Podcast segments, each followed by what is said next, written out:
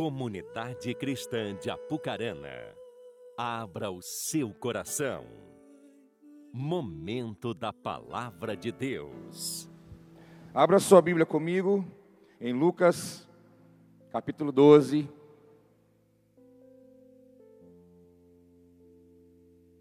Lucas 12.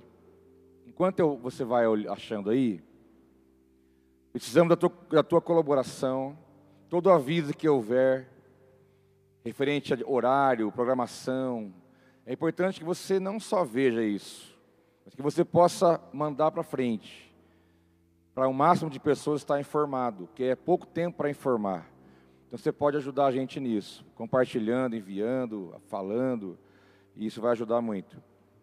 Lucas 12, versículo 35. Para você não esquecer da carta, meu filho, Coloca um lembrete no teu celular. Deus te deu um smartphone com um calendário que apita, que te avisa um dia antes, meia hora antes, dez minutos. Deus te deu um smartphone abençoado então você usa essa função. Coloca o lembrete. Diz assim Lucas 12, 35. Estejam preparados com o corpo cingido e as lamparinas acesas. Façam como os homens que esperam pelo seu Senhor ao voltar ele das festas de casamento, para que logo abram a porta quando, vi, quando vier e bater.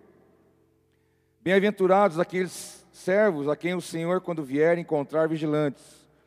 Em verdade lhes digo que ele há de cingir-se, dar-lhes lugar à mesa, e aproximando-se os servirá. Que ele venha meia-noite, quer ele venha meia-noite ou de madrugada, Bem-aventurados serão eles, se os encontrar vigilantes. Porém, considerem isto: se o pai de família soubesse a que hora viria o ladrão, não deixaria que a sua casa fosse arrombada. Estejam também vocês preparados, porque o filho do homem virá a hora em que vocês menos esperam. Pai, em nome de Jesus, Estamos como igreja agora expostos à tua palavra, à sua verdade, à sua luz. Dá-nos graça de entendimento e revelação daquilo que você quer falar conosco. Cumpra, meu Pai, teu propósito. Fala com cada um de maneira especial. Nós oramos e te agradecemos em nome de Jesus. Quem está comigo, diga amém. Meus queridos, aqui está o lembrete, aqui está o alerta, aqui está, devia estar isso aqui em letras garrafais. O texto que nós lemos aqui em Lucas, fazendo menção à palavra profética e também escatológica com relação às coisas futuras, do que haveria de acontecer. Nós vemos aqui, o, o versículo já começa dizendo: estejam preparados, com o corpo cingido e as lamparinas acesas. O que é o corpo cingido? É quando você amarra um cinto na sua roupa. Isso é cingir, amarrar um cinto. Na cultura deles, lá para eles era isso, fisicamente falando. Mas alusão à verdade. Porque o cinto diz respeito à verdade, a um fundamento correto. O que, que ele está querendo dizer? Se você está esperando algo, saiba o que você vai esperar. Se você está preparado para alguma coisa, saiba para que você está se preparando. Cinja, coloque o cinto da verdade, mas tenha nas mãos a lamparina acesa. A lamparina acesa é sinal que é lamparina abastecida. Porque uma lamparina acesa, é para ela permanecer acesa, ela tem que ter o óleo, ela tem que ter o azeite. E a lamparina acesa fala do Espírito, da ação do Espírito. Então, alguém cingido com a verdade e com a lamparina acesa, cheio do Espírito Santo, é aquele que vai estar preparado quando o Senhor voltar. Porque ele vai voltar, não há dúvidas disso. Todas as profecias bíblicas, desde Daniel, Daniel, o profeta do Antigo Testamento, que recebeu de Deus revelações com relação ao fim, tanto os princípios das dores de Mateus 24, Lucas 21 e tantas outras profecias depois, Tessalonicenses, grande, vou falar para você que de 90% para cima tudo já se cumpriu. Mais de 90% tudo se cumpriu, tudo igual está ali desde os quatro reinos, persas, Rom, Império Romano e todos os demais que vêm na história, tudo, do jeito que a Bíblia diz, do jeitinho que a Bíblia fala, desde as épocas remotas, tudo aconteceu literalmente como está escrito. Tudo. Até hoje, tudo. Não falhou nada. Agora, o que leva alguém a pensar que o que se cumpriu até aqui, o que leva alguém a pensar que não se cumpriria daqui para frente? Porque para Jesus voltar está muito próximo. Falta o anticristo se manifestar, uma figura humana, política, poderosa, um líder mundial. E ele vai se manifestar e todos saberão que ele vai chegar com um discurso de paz. Israel assinará tratado de paz com os países vizinhos que os perseguem Nesse momento, põe a barba de molho, porque Jesus vai estar aí, não tem mais nada. E aí o Cristo vai se manifestar com um discurso bonzinho, mas de grande poder político, domínio sobre o mundo. E aí então haverá o arrebatamento, aí começar, começará a grande tribulação, que os três anos e meio primeiros são tempo de paz, e os três anos e meio, a segunda etapa da tribulação vai ser grande perseguição. Nesse tempo, o templo será construído em Jerusalém, terceiro templo. Irmãos, tudo o quebra-cabeça está montado. E ele está muito perto de chegar. Então, quando ele diz, estejam preparados, mais do que nunca, essa palavra é muito importante para nós. Mas eu não vou falar hoje sobre a volta de Jesus. Outro dia a gente conversa sobre isso. Eu quero falar sobre um detalhe que ele fala aqui no texto, que quando ele voltar, diz ele, ele vai preparar uma mesa, um lugar na mesa para nós. Ele diz: Vou preparar-lhes lugar. Em verdade lhes digo que ele há de cingir-se e dar-lhes lugar na mesa, e aproximando-se os servirá. Então existe uma mesa preparada, uma mesa lá, uma mesa celestial, ao qual o próprio Jesus vai preparar um lugar para você ali, e ele vai te servir. E ele diz: Olha, sejam também preparados, porque o filho do homem virá a hora em que vocês não esperam. Seja de madrugada, meia-noite, seja qualquer hora que for que você não espera, ele vai vir numa hora inesperada, a hora que você não espera. Então devemos, como igreja, estar atentos a isso. Perceber como temos vivido, o que temos priorizado, qual a nossa caminhada. Mas a volta de Jesus não pode colocar medo em você de forma alguma. Porque é preciso que você tenha certeza da salvação, de que você está com Ele desde agora para todo sempre, que você entregou a sua vida para Ele. Quem tem medo da volta de Jesus é quem não tem certeza e não tem Ele como Senhor, ou então gosta muito dessa vida e fica com dó, ah, não queria que Ele voltasse agora, está tão bom aqui. É muito preso às vezes nas coisas e acha que ele deveria demorar mais sei lá quantos anos. Mas o desejo que deve haver no nosso coração é de expectativa, de alegria e de ansiedade, no bom sentido da palavra, para que ele venha. Ora vem, Senhor Jesus. Já estabelece seu governo e já cumpre as escrituras, e nós vamos para um lugar onde não tem dor, não tem tristeza, não tem fome, não tem violência, não tem morte, não tem nada disso, só coisa boa para sempre. É o que ele tem preparado para nós. Então, nessa profecia aqui escatológica, essa palavra, fala que ele vai preparar um lugar na mesa para nós. Eu quero falar da relação nossa com a mesa, já que estamos num dia de ceia, onde a palavra também chama ceia de mesa do Senhor. No capítulo 7 de Lucas, quando começa o capítulo 7, capítulo 7 de Lucas ele é bem comprido, ele é grande. E fala que Jesus, no primeiro versículo, estava ali na cidade de Cafarnaum, que é uma cidade que estava à margem do mar da Galiléia, um lugar muito frequentado ali naquele tempo. E Jesus estava em Cafarnaum e ele chegou ali desenvolvendo seu ministério, ele curou pessoas. Diz que ele, primeiramente, ele curou o servo do centurião, aquele que pediu: Olha, não precisa ir lá não, Jesus. Diga só uma palavra, ele será curado. E Jesus então falou: Nunca vi tal fé em Jerusalém. Jesus ficou impressionado com a fé daquele, daquele homem. Então ele liberou uma palavra e o homem foi curado. Saiu dali, andando pela cidade, encontrou a viúva, trazendo seu filho, e ele ressuscitou o filho da viúva de Naim.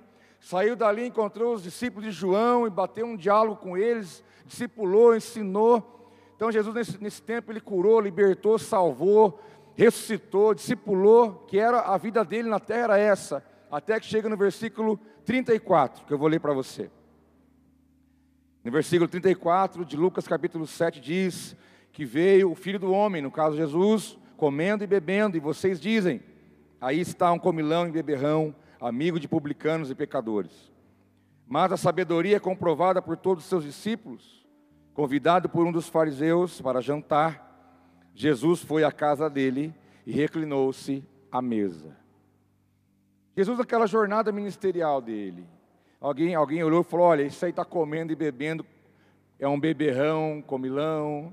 Sabe aqueles língua preta? Já existia naquela época, né? Falando mal de Jesus. Olha, isso aí come com pecador. Era um dos apelidos de Jesus, o amigo de pecadores. Graças a Deus por isso, senão nós estaríamos fritos. E aí então, nesse, nesse momento aqui, um fariseu fala: Jesus, vamos lá em casa jantar. E ele fala: demorou, vamos, vamos lá, né? Vamos lá jantar. Convidou. Até um dia uma pessoa falou para mim, pastor, eu tenho que falar, senão vai ficar, vai ficar faltando. Um dia alguém, pastor, você não vai na minha casa.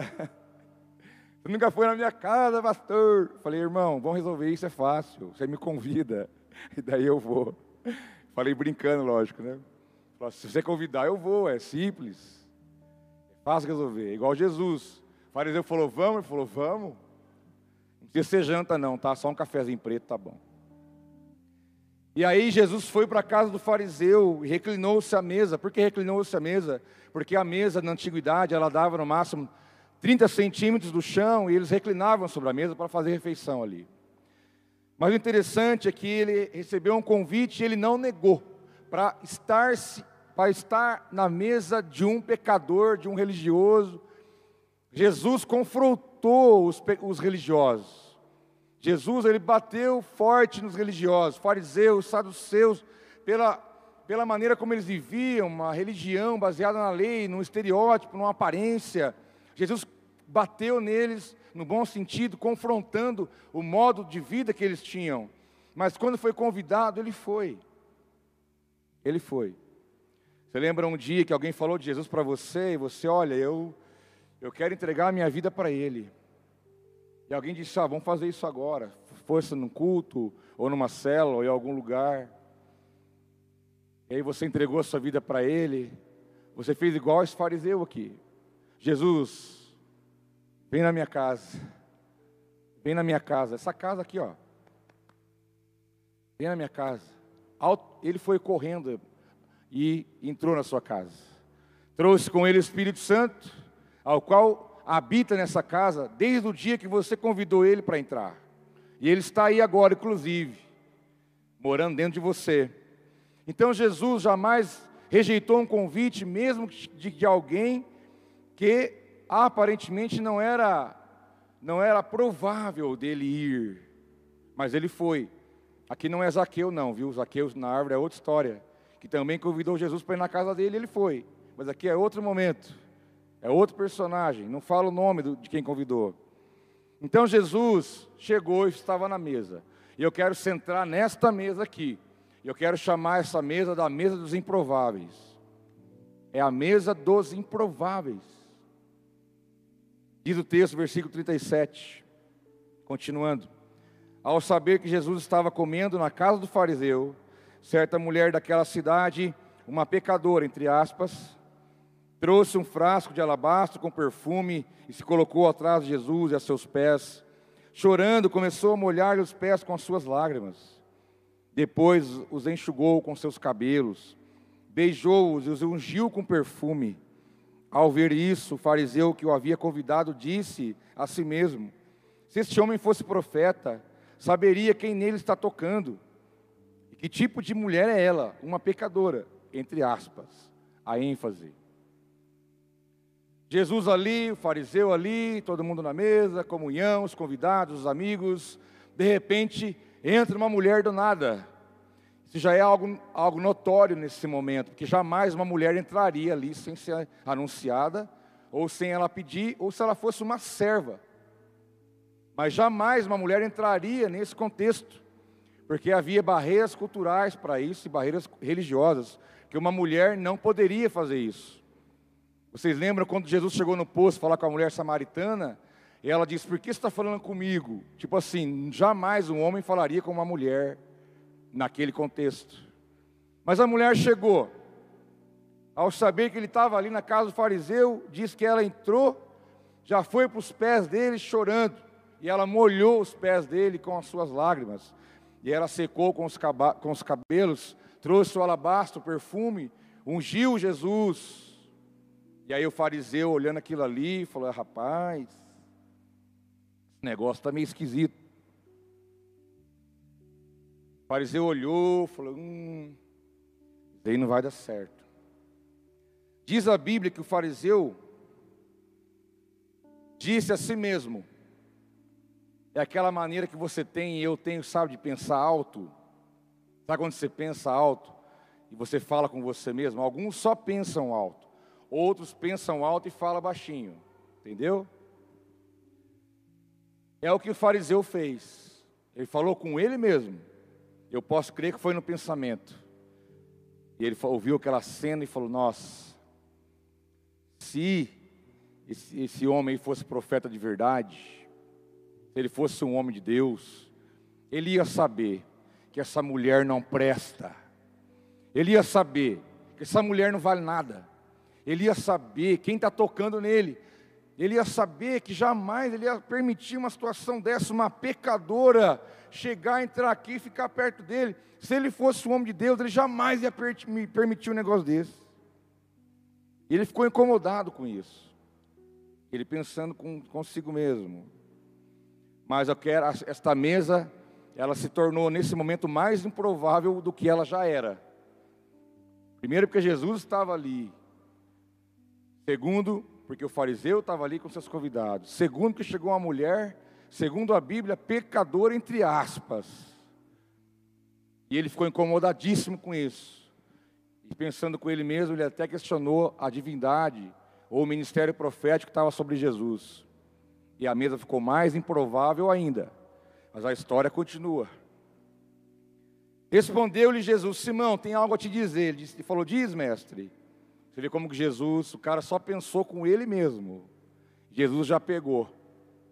É o que acontece com você. Você está só sentindo só pensando. E Jesus já sabe o que está aí dentro. Não precisa nem falar. Ele sonda os nossos corações. E a hora que ele percebeu o ambiente, ele percebeu o clima, ele percebeu o momento. Aí ele disse: Agora é minha hora de entrar em ação. Aí ele falou assim: Não, quero te falar uma coisa. Ele falou: Pode falar. Versículo 40, continua a história. Jesus disse: Você não me saudou com um beijo, que é o ósculo santo, que é o beijo na face, que é muito comum. Eu faço isso com algumas pessoas, até hoje. Tem algumas pessoas que eu encontro, homem, qualquer lugar que tiver, beijo, é o ósculo. Diz ele: Você não me saudou com um beijo. Mas esta mulher, desde que entrei aqui, não parou de beijar os meus pés. Você não ungiu minha cabeça com óleo, mas ela derramou perfume nos meus pés. Portanto, eu lhe digo: os muitos pecados dela lhe foram perdoados, pelo que ela amou muito. Mas aquele a quem pouco foi perdoado, pouco ama. Então Jesus disse a ela: Seus pecados estão perdoados. Os outros convidados começaram a perguntar: Quem é este que até perdoa pecados. Jesus disse à mulher: Tua fé salvou, vai em paz. Irmãos, que história tremenda. Que cenário, que momento. O fariseu pensou com ele mesmo: se ele soubesse que essa mulher não vale nada, ele não ia jamais aceitar ela aqui. Ele falou: escuta, vem cá um pouquinho. Senta aqui, jovem, vamos conversar. Primeiro, eu cheguei aqui, você não me deu nem um beijo. Você não honrou minha vida. Você não fez nada. Essa mulher chegou aqui, desde a hora que ela chegou, ela está aqui no meu pé, chorando, me honrando, me adorando, reconhecendo quem eu sou. Você não ungiu minha cabeça com óleo, mas ela derramou alabastro sobre mim, que é muito mais caro do que óleo. E ele disse: Olha, os pecados dela foram perdoados, porque quanto mais amor, mais perdão, quanto menos perdoa, porque pouco ama. Jesus disse para ela, né? E aí diz que os convidados se indignaram também. Quem é esse para perdoar pecado? Que negócio é esse? Como que pode? Jesus é enfático em dizer seus muitos pecados. Não eram poucos, eram muitos. Muitos pecados. Eles se indignaram. Que negócio é esse, perdoar pecado? Jesus então conclui a sua fala e diz: Mulher, tua fé te salvou, vá em paz. Jesus estava na beira da mesa, fariseu em volta da mesa, os convidados em volta da mesa, a mulher no chão, mas também próximo à mesa. E nesse cenário ele impacta a vida dos religiosos, dizendo: Olha, você chegou aqui de um jeito, chorando, cabisbaixa, acusada, julgada, menosprezada, desvalorizada. E chegou de um jeito, mas vai sair de outro. Primeiro, vai sair liberta. Porque a tua fé te salvou. Salvou do quê? Do pecado, da condenação, da humilhação, da exclusão, da angústia, da dor, do preconceito. Primeiro, a tua fé te salvou. Porque você estava condenada pelos seus pecados você não, não era livre, mas agora você é livre, a tua fé te salvou. Mas digo mais, além de ir salva, você vai em paz. Como que alguém vai ter paz, meus irmãos, se está envolvido em muitos pecados? A pessoa que vive na prática do pecado, ela é atormentada pelos próprios demônios. Uma pessoa que vive na prática do pecado, ela é refém de seus pensamentos. O diabo bombardeia a mente, o diabo bombardeia o coração, a pessoa fica angustiada, irritada, ela vê mal em tudo, ela vê, se incomoda com as pessoas, se incomoda com as coisas, mas por que ela está sentindo isso? Não, é o demônio atormentando. 24 horas acho que tramam contra ela, 24 horas insegura, com medo, duvidosa. A pessoa que vive na prática, está acorrentada pela prática do pecado, ela não tem paz interior jamais, que somente tem paz no coração, aquele que joga os pecados todos na cruz, recebe o perdão pelo arrependimento, e nesse momento diz a palavra que recebe a paz que excede todo entendimento, que é a paz que você tem hoje na tua vida. E essa paz. Vai, tua fé te salvou. Vai em paz, minha filha. Vai, vai está abençoada. Valeu a pena chegar aqui em volta dessa mesa. Você chegou de um jeito, mas vai sair de outro. Em volta dessa mesa, meus irmãos, houve ensino, o mais puro, seleto ensino de vida. Em volta dessa mesa houve graça. Jesus derramou graça sobre aquela mulher quando a recebeu, mesmo ela sendo pecadora, ele não olhou para o seu pecado mas ela olhou para aquilo que ela poderia receber da parte dele. E, ele entendeu que ela chegou ali reconhecendo quem ele era, derramou graça sobre a vida dela. Paulo diz que a graça não é permissão para pecar. Já que eu estou na graça, eu vou rolar na lama, pelo contrário. Se eu estou na graça, eu vou ter responsabilidade para me manter debaixo dela. Foi o que essa mulher recebeu do Senhor: graça, amor, perdão, transformação. Essa é a mesa dos improváveis. E essa é a mesa que eu e você sentamos. Interessante que o fariseu, por ter uma roupagem, uma ideia do que é relacionar com Deus, a partir do que ele achava, quando ele viu a mulher, ele se colocou numa condição melhor do que ela, como quem diz: ela não pode estar aqui, mas eu posso. Ah, é minha casa? Tudo bem, podia ser em outro lugar. Ou seja, ela é mais pecadora do que eu. Ou seja, o meu padrão tá bom, mas o dela não tá. Esse é o perigo de quem está sentado na mesa com Jesus. Tirando Jesus, não sobra nada. Todo mundo peca a seu modo. Todo mundo peca do seu jeito. Não tem como você olhar para o outro e querer se consolar, achando que o pecado do outro é, entre aspas, maior do que o seu, ou achar que o seu modo de, de ter conexão com Deus, você é mais espiritual que o outro, ou você é mais de Deus do que o outro, porque você acha que o teu modo é o padrão, e não é, filho, não é. O padrão é Cristo. Quando Paulo fala a Timóteo, torne-te o padrão entre os fiéis, o torna-te é uma coisa construída dia após dia. Ou seja, vai viver 100 anos e vai ouvindo no último, ano sua, no último dia, torna-te padrão, que ainda vai estar faltando coisa para você tornar-se um padrão. Mas o padrão pleno para nós é Cristo. E o fariseu pensou: eu tenho uma, uma relação com Jesus, com a mesa, com a minha espiritualidade, com a minha religião. E essa mulher não enquadra na minha. Então, já que ela não enquadra na minha, tchau, sai fora. Esse é o risco que nós corremos. Quando nós vestimos uma capa de religião e achamos que o nosso modo de ser, de agir, de viver, de conectar com o Senhor é um padrão para colocar dedo sobre a vida do outro e dizer que ele é menos de Deus ou mais de Deus. Sabe por quê? A mesa é um lugar de você alinhar a tua vida. A mesa é um lugar de você entender algumas coisas. Quando você está sentado na mesa com Ele, é um momento de você colocar a tua vida no eixo. Porque a mesa é improvável. Segundo lugar, além da primeiro lugar, a mesa dos improváveis. Segundo lugar, esta mesa, a mesa é um lugar aonde a ferida é feita e aonde a cura também chega no mesmo lugar. Diz em Marcos capítulo 14, versículo 17, um outro momento, também em volta da mesa.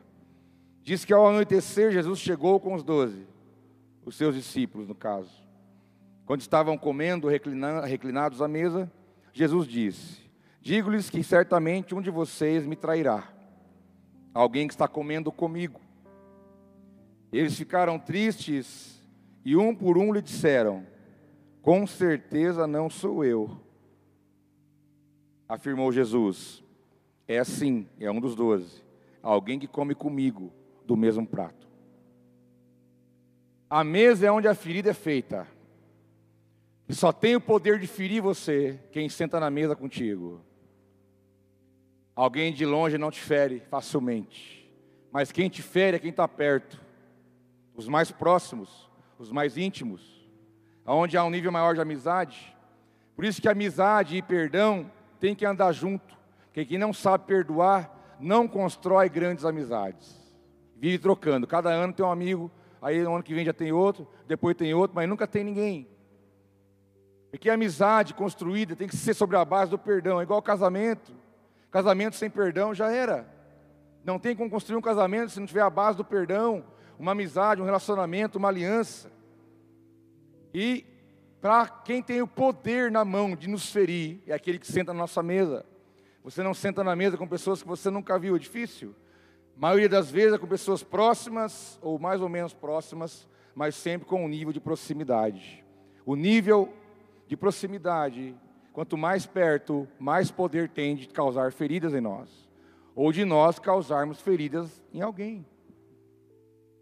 Jesus andando com eles, aqui quase três anos, estavam ali comendo em volta da mesa. Jesus chegou na mesa ali, reclinou, falou: Olha, um de vocês vai me trair. Tem um trair entre nós, na linguagem ultra mega hiper atualizada. Aí eles, diz a palavra que um por um, primeiro eles ficaram tristes, aborrecidos, ficaram sem graça, ficaram meio chato, né? Pesou o clima. Mas diz a Bíblia que um por um disse: Eu não sou. Se todos disseram que não era ele, então quem?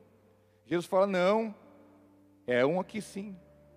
Um de vocês vai me trair, vai me entregar na mão do, do, do governo, dos soldados de Roma, e eu serei entregue para a morte.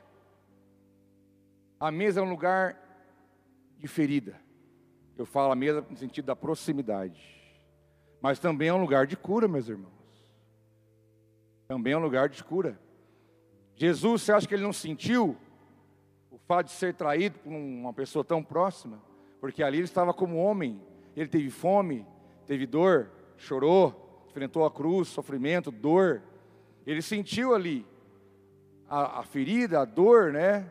De, de uma traição, de uma, algo como isso. Como os próprios discípulos também ficaram tristes, porque foram confrontados que um deles seria o traidor. Eles ficaram aborrecidos com isso. Então o clima ficou pesado ali, humanamente falando. Mas a mesa, ela é, ela é boa. A mesa revela a intenção. Essa mesa revelou a mentira. Essa mesa revelou o engano. Essa mesa revelou o interesse. Essa mesa revelou a maldade. Essa mesa revelou a dor, revelou a tristeza. Trouxe à tona e é bom estar na mesa com o Mestre, porque isso tudo vem à tona, é o que está dentro do nosso coração. Então Jesus continua dizendo: Olha, enquanto comiam, então, nesse momento, Jesus tomou o pão, deu graça, partiu e deu aos discípulos, dizendo: Tomem isso ao meu corpo. Em seguida tomou o cálice, deu graças, ofereceu aos discípulos e todos beberam. Lhes disse: Isto é o meu sangue da aliança que é derramado em favor de muitos. Jesus ouviu cada um dizendo: Eu não, eu não, nem eu, eu, que eu jamais. Eu, Jesus, você acha? Eu? Nunca. Eu também não, nem eu. Ele pegou o pão, partiu e deu para eles. Mas eu quero, antes de falar sobre o pão e o cálice, fazer aqui uma observação. Diante de uma situação como essa, você vê como que, é, como que são as coisas. O problema o errado, o traidor, sempre é o outro. Reparou? Eu não. Se eu falo que eu não, subentende-se então que pode ser você, mas eu não. A culpa sempre é do outro. O outro que vai trair, eu não. O outro que vai errar, eu não. O outro que vai fazer isso, eu não. O outro vai ver essa barbaridade, eu não. Nós tivemos bom ensinamento sobre essa peste. Os nossos pais ensinaram como fazer. Quem comeu do fruto? Eu não. Foi a mulher que o Senhor me deu. Quem comeu? Eu não. Foi essa cobra aí. Ela não sabe falar, mas ela falou comigo. Apesar que é uma teoria né, pré-adâmica, diz que os animais podiam conversar. Você vai pesquisar isso depois. Eu não, nem eu, nem eu. Ou seja, eu não, fui ele. Eu não, fui ele. É a mania da natureza sua caída. Dentro de você tem um Adão caído. Se você não pisar no pescoço dele, ele levanta e ele te domina. E você nunca vai ver a sua parte. Você nunca vai assumir as suas responsabilidades. Não, eu sou assim porque o outro fez isso. Não, eu não. O outro é que faz. Não, eu não. O outro é que errou. Sempre empurramos para alguém e nós queremos sair lisos e ilesos de qualquer tipo de responsabilidade. Mas Jesus ouviu cada um dizer: não, eu não, eu não. E ele pensou: é, vocês não sabem de nada. Aí vamos dar sequência. Pegou o pão, partiu, falou: Tó, pão, esse é o meu corpo que é dado por vocês. Comam, comam. Depois ele pegou o cálice ele disse que era o cálice da aliança, derramado no, no, o derramamento do sangue em favor de muitos. Deu o cálice para eles. Naquela época era muito comum o cálice passando de mão em mão. E ele deu, Judas tomou. Judas comeu do pão, tomou do cálice, participou da ceia. Jesus não tirou Judas fora, não apontou, não acusou, não tratou diferente, amou até o final. Que Jesus sabe, sabe muito bem, que se eu e você for caminhar para a cova, para o buraco, é com os nossos próprios pés, não é Ele que nos leva para lá. Ele amou Judas até o final. Irmãos, eu tenho total crença que se Judas tivesse arrependido depois, ele tinha sido perdoado. Ele tivesse chegado para Jesus, se quebrantado, reconhecido, haveria perdão para ele. Mas nós temos que entender que ele foi amado até o final. E se ele caminhou para um caminho diferente, foi porque ele quis. Jesus não mandou ele fazer nada daquilo. A mesa revela o amor, a mesa revela o perdão, a mesa revela a maturidade. Jesus assumiu ali a figura do filho mais velho e falou: Olha, eu vou, vou dar o testemunho para vocês, vou amar vocês, vou perdoar vocês. Vocês pisam na bola, pisam no tomate, mas eu continuo amando vocês. Eu vou assumir a figura madura por, pelo entendimento, a revelação que eu tenho de quem eu sou. E também pelo fato de eu saber quais são as suas fragilidades. A mesa foi o amor derramado. A mesa foi a cruz, o prelúdio da cruz, o anúncio da morte de Cristo. Que depois dessa ceia, logo Jesus caminharia para a cruz e se entregaria por todos eles. É a mesa, mais uma vez, a mesa improvável discípulos, homens, pecadores, fracos, limitados, com históricos dos mais diferenciados, mas foi os homens que Jesus chamou, como também eu e você. Eu e você. Não há nada diferente deles para nós. Nada. Outrora somos o fariseu, outrora somos a mulher pecadora, outrora somos um dos seus discípulos. As nossas ações revelam muitas vezes quem nós somos nesse, nesse desenvolvimento do que é a mesa, do que é, do que é estar diante do nosso Senhor. Tanto é que quando Jesus, né, deixa eu ver que horas são. Há momentos que Jesus vira a mesa. E há, eu vou falar para você a verdade, tem hora que tem que virar a mesa de verdade. E ele virou certas mesas. Uma delas foi quando ele chegou em Jerusalém, João 2. Todo ano o povo de Israel peregrinava para Jerusalém. Para ali, Jerusalém, prestar seus sacrifícios anuais, participar das festas judaicas. Todo ano era isso. Jesus veio também. Familiares vieram ali com Jesus, viajando dias e dias a pé. É longe, com animais. E ali, em volta do templo, tinham que as pessoas que vendiam animais para sacrifício. Porque eles eram ruins? Não. Isso era normal. Como que eu ia levar um, um boi nas costas, viajando três, quatro dias no sol quente para oferecer? Era muito mais fácil fazer o quê? Trazer o dinheiro, chegar lá e comprar o animal que eu queria oferecer. Então era um bom serviço prestado. Segundo os estudiosos, era uma coisa que ajudava o povo, facilitava a vida do povo. O problema, quando Jesus chegou ali, ele viu as mesas dos cambistas, os animais para ser vendido, ele chegou e virou a mesa de todo mundo, chegou o chicote. Vocês estão fazendo o quê? Vocês estão achando que vocês são o quê? Estão fazendo tudo errado. Porque o problema não era vender o animal para o sacrifício, mas o problema é que eles superfaturavam, eles aproveitavam, tiravam o couro do povo. Jesus se indignou com aquilo e virou a mesa. Depois você pode lembrar, ler João 2, que a história com seus detalhes.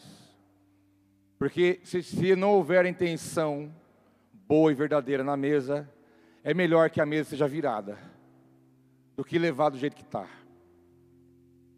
É melhor virar a mesa e começar de novo, do que mantendo, colocando sobre a mesa intenções e motivações que não agradam o coração de Deus. Porque, em quarto lugar, a mesa também é a expressão da graça. Lá em Jó, capítulo 36. Há uma teologia em cima do Jó. Eu já ouvi, irmão, estou falando que eu já ouvi. Estudos sobre isso, e até música que não é verdadeira, que traz a figura de Jó como um homem que não reclamou, um homem que não murmurou, e é mentira. Jó reclamou, Jó murmurou, Jó questionou Deus. Isso está no livro. Vai ler que você vai encontrar o que eu estou te dizendo. Jó não foi essa figura colocada aí do, do bonzinho que não reclamou de nada. Ele reclamou sim.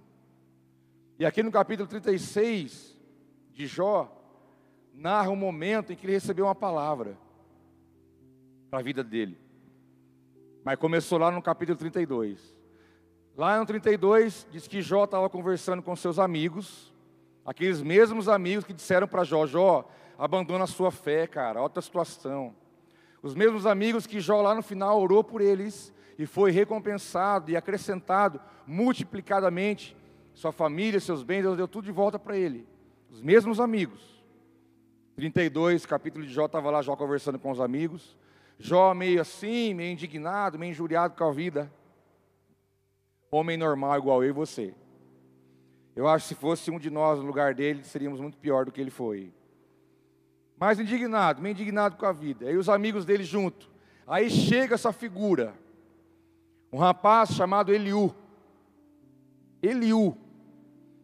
Um rapaz jovem. Chegou, percebeu o diálogo ali e não falou nada, porque ele pensou: eu sou novo demais, eles não vão me ouvir. Ficou ali junto observando, mas daí Deus empurrou ele. E ele disse: Olha, vocês são mais velhos do que eu, mas eu tenho uma, uma, um conselho de sabedoria para falar aqui. E ele começou a falar com aqueles amigos e também com Jó, mas a gente percebe que foi Deus falando através dele. Tanto é que ele falou até o capítulo 36. Não foi só um versículo, não. Ele foi falando e falando, explicando e falando. No capítulo 36, Eliú vira para Jó e fala assim: Jó, 36, 16.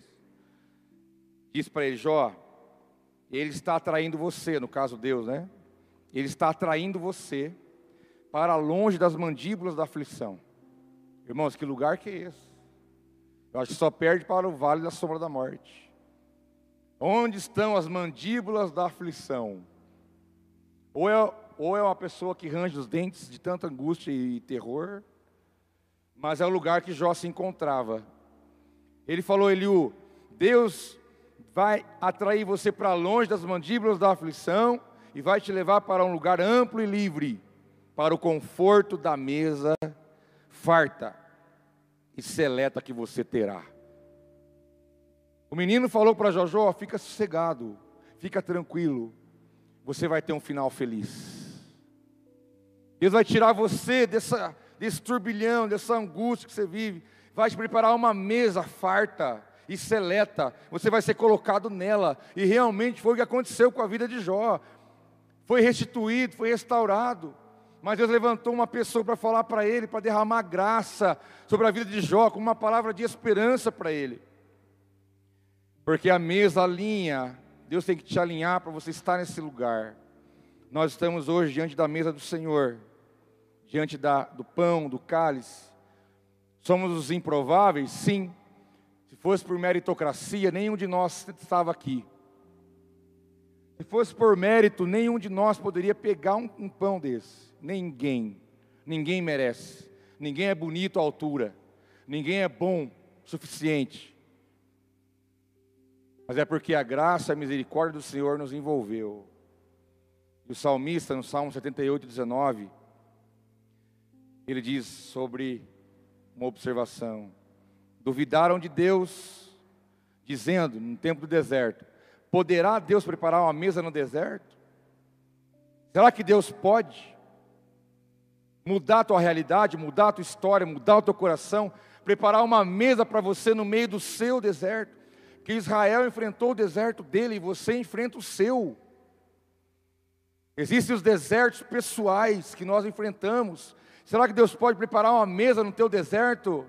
E o mesmo salmista responde: Contudo, Deus deu ordem às nuvens e abriu as portas do céu, fez chover maná para que o povo comesse, deu-lhe pão dos céus, os homens comeram o pão dos anjos, enviou-lhes comida à vontade. Sim, Deus pode colocar uma mesa para você, mesmo que seja em meio ao deserto para você sentar, comer o melhor, enquanto Ele te ensina, enquanto Ele te transforma. E Paulo, quando ele escreve aos Coríntios, capítulo 10, primeira epístola aos Coríntios, ele diz: Olha, vocês não podem beber o cálice do Senhor e o cálice dos demônios, não podem participar da mesa do Senhor e da mesa dos demônios. Há dois tipos de mesa você decide qual que você vai sentar. Não tem como ficar nas duas. Ou você senta na mesa do Senhor, como aquela mulher, chega humilde, chega dependendo, chega reconhecendo que você não você não está, né, precisando da graça, da misericórdia. Irmãos, eu encontro pessoas, eu com dor no coração, eu digo isso para você. Eu encontro pessoas que vivem de tal maneira Parece que Deus está devendo coisa para ela. É muito triste ver isso. Um orgulho, uma altivez, o um nariz empinado. Como se Deus estivesse devendo alguma coisa. Sabe? É incrível. Eu lamento porque esse vai bater com a pedra rapidinho e vai esmiuçar. Porque esse só sara se bater contra a pedra. É a pedra angular. Cristo sabe quebrar, bem quebrado, para ensinar. Mas a mesa nós escolhemos. Paulo diz: ou senta na mesa de Deus, ou senta na mesa dos demônios. Se você escolher a mesa do Senhor, é você que vai para lá, não, Ele te conduzirá a esse lugar. Mas se você quiser sentar na mesa dos demônios, Ele também vão te preparar o lugar para você, e vai acabar com a sua vida. E você vai achar que vai estar tudo bem, vai estar divertido, vai estar bonito, vai estar legal, mas Ele vai acabar com você, Ele não vai ter dó de você. Ele pode estar distraindo. Nós temos que decidir nunca mais sair da mesa da presença do nosso Deus. Ah, mas eu sou falho, há perdão para você. Ah, mas eu sou pecador, há perdão para você. Ah, eu não me sinto amado, tem amor para você. Eu não me sinto digno, Ele pagou o preço para você sentar ali. Você não poderia sentar, mas Ele pagou para você sentar. Você poderia se achar o último. Ele fala: Não, você acha que você é o último, mas você pode ser o primeiro. Decida sentar nesse lugar, olhar nos olhos dele, comer do pão, beber do cálice, e nunca mais saia daí.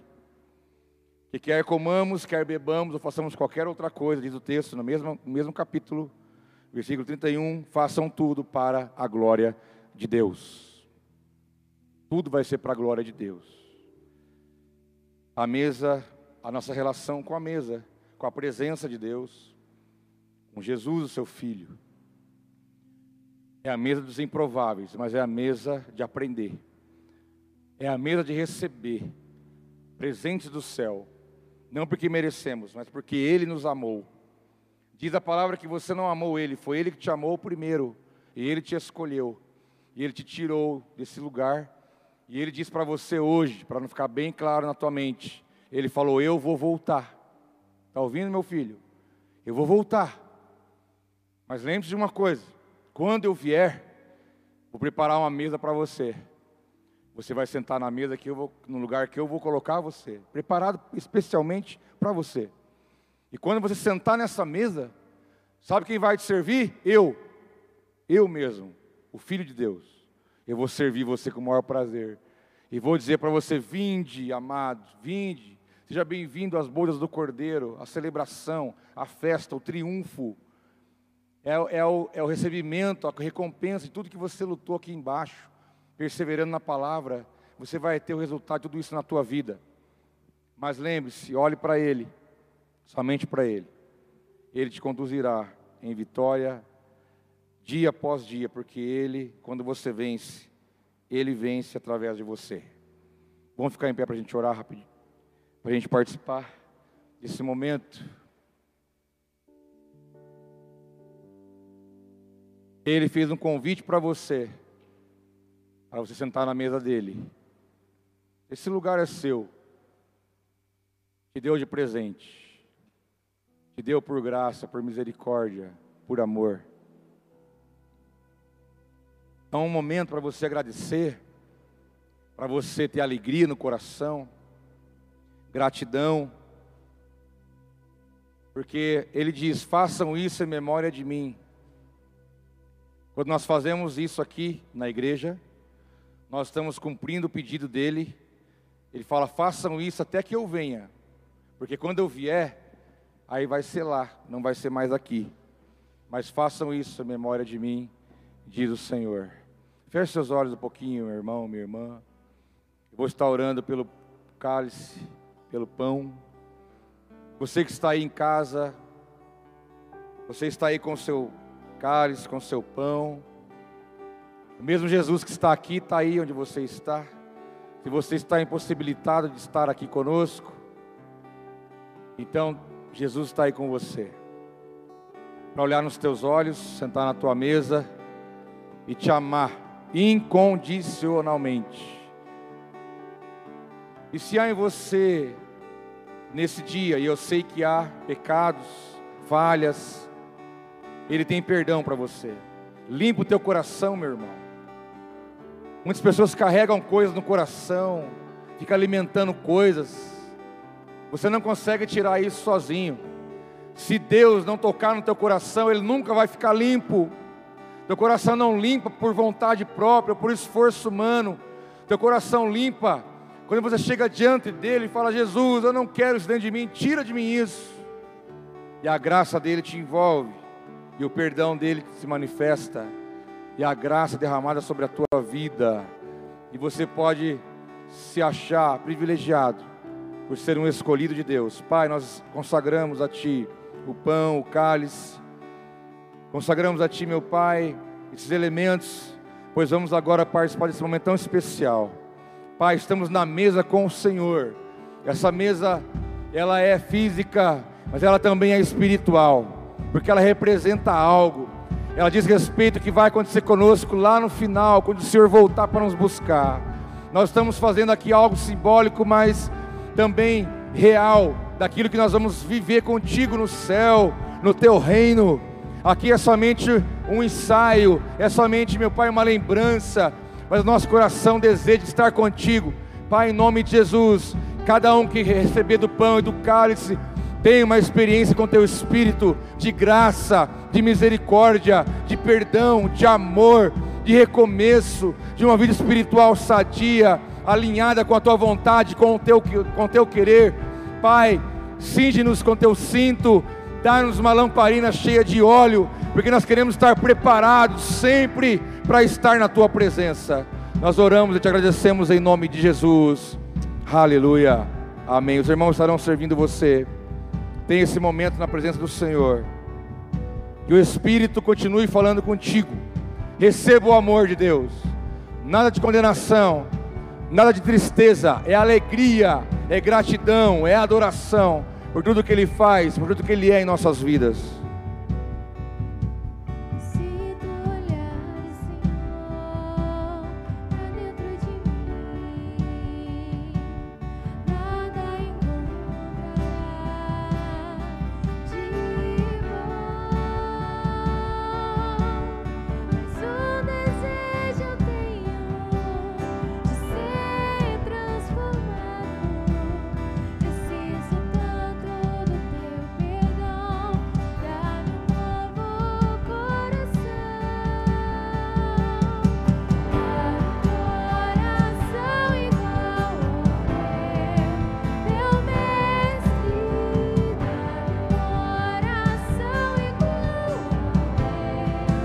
Coração disposto a obedecer,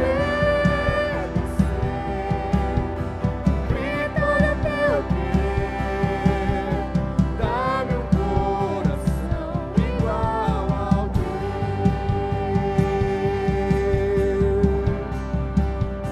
teu. Aleluia. Dá-nos, Pai, um coração igual ao teu.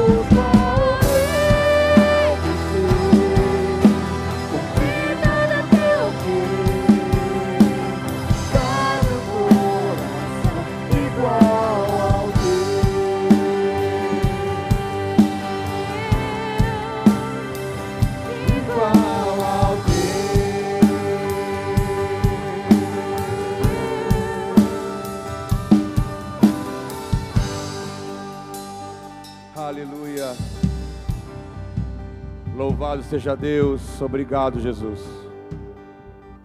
Pai, na tua presença é que nós podemos alcançar um coração igual ao teu. Isso é o nosso desafio aqui, meu Pai.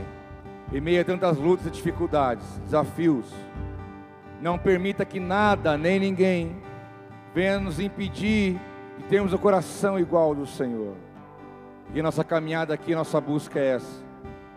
Porque o teu desejo é ter uma família de muitos filhos, e filhos parecidos com o teu filho maior, que é Jesus. Essa é a nossa meta, esse é o nosso alvo. Obrigado, Senhor Deus, pelo privilégio de estar contigo sentado na mesa, poder comer do pão, beber do cálice, pela graça, pela tua misericórdia. Jesus, venha, venha, venha, porque queremos e nós estamos preparados para isso. Nossa lamparina está acesa, nosso cinto está colocado, pois estamos selados no fundamento da verdade.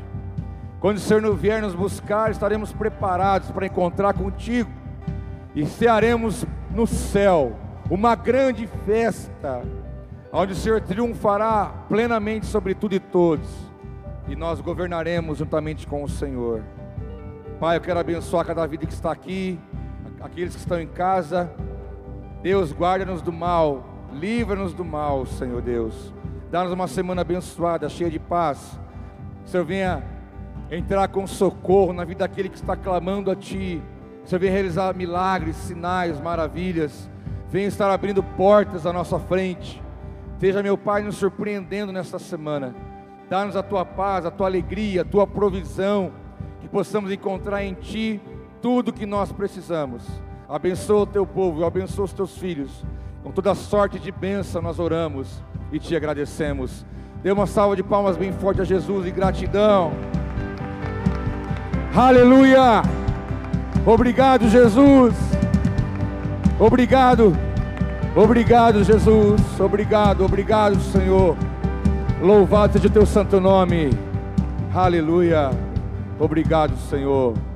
É um prazer, meu irmão. É um prazer, minha irmã, sentar na mesa com você. É um prazer ser um contigo. É um prazer sentar na mesa com você e dizer que nós somos o corpo de Cristo, nós somos a igreja que Ele vai buscar, nós somos a comunhão dos santos. Obrigado por você existir, obrigado por estarmos caminhando juntos. Deus te abençoe e te guarde. Shalom para você, Deus te abençoe. Sintam-se abraçados em nome de Jesus. Shalom, até mais, shalom.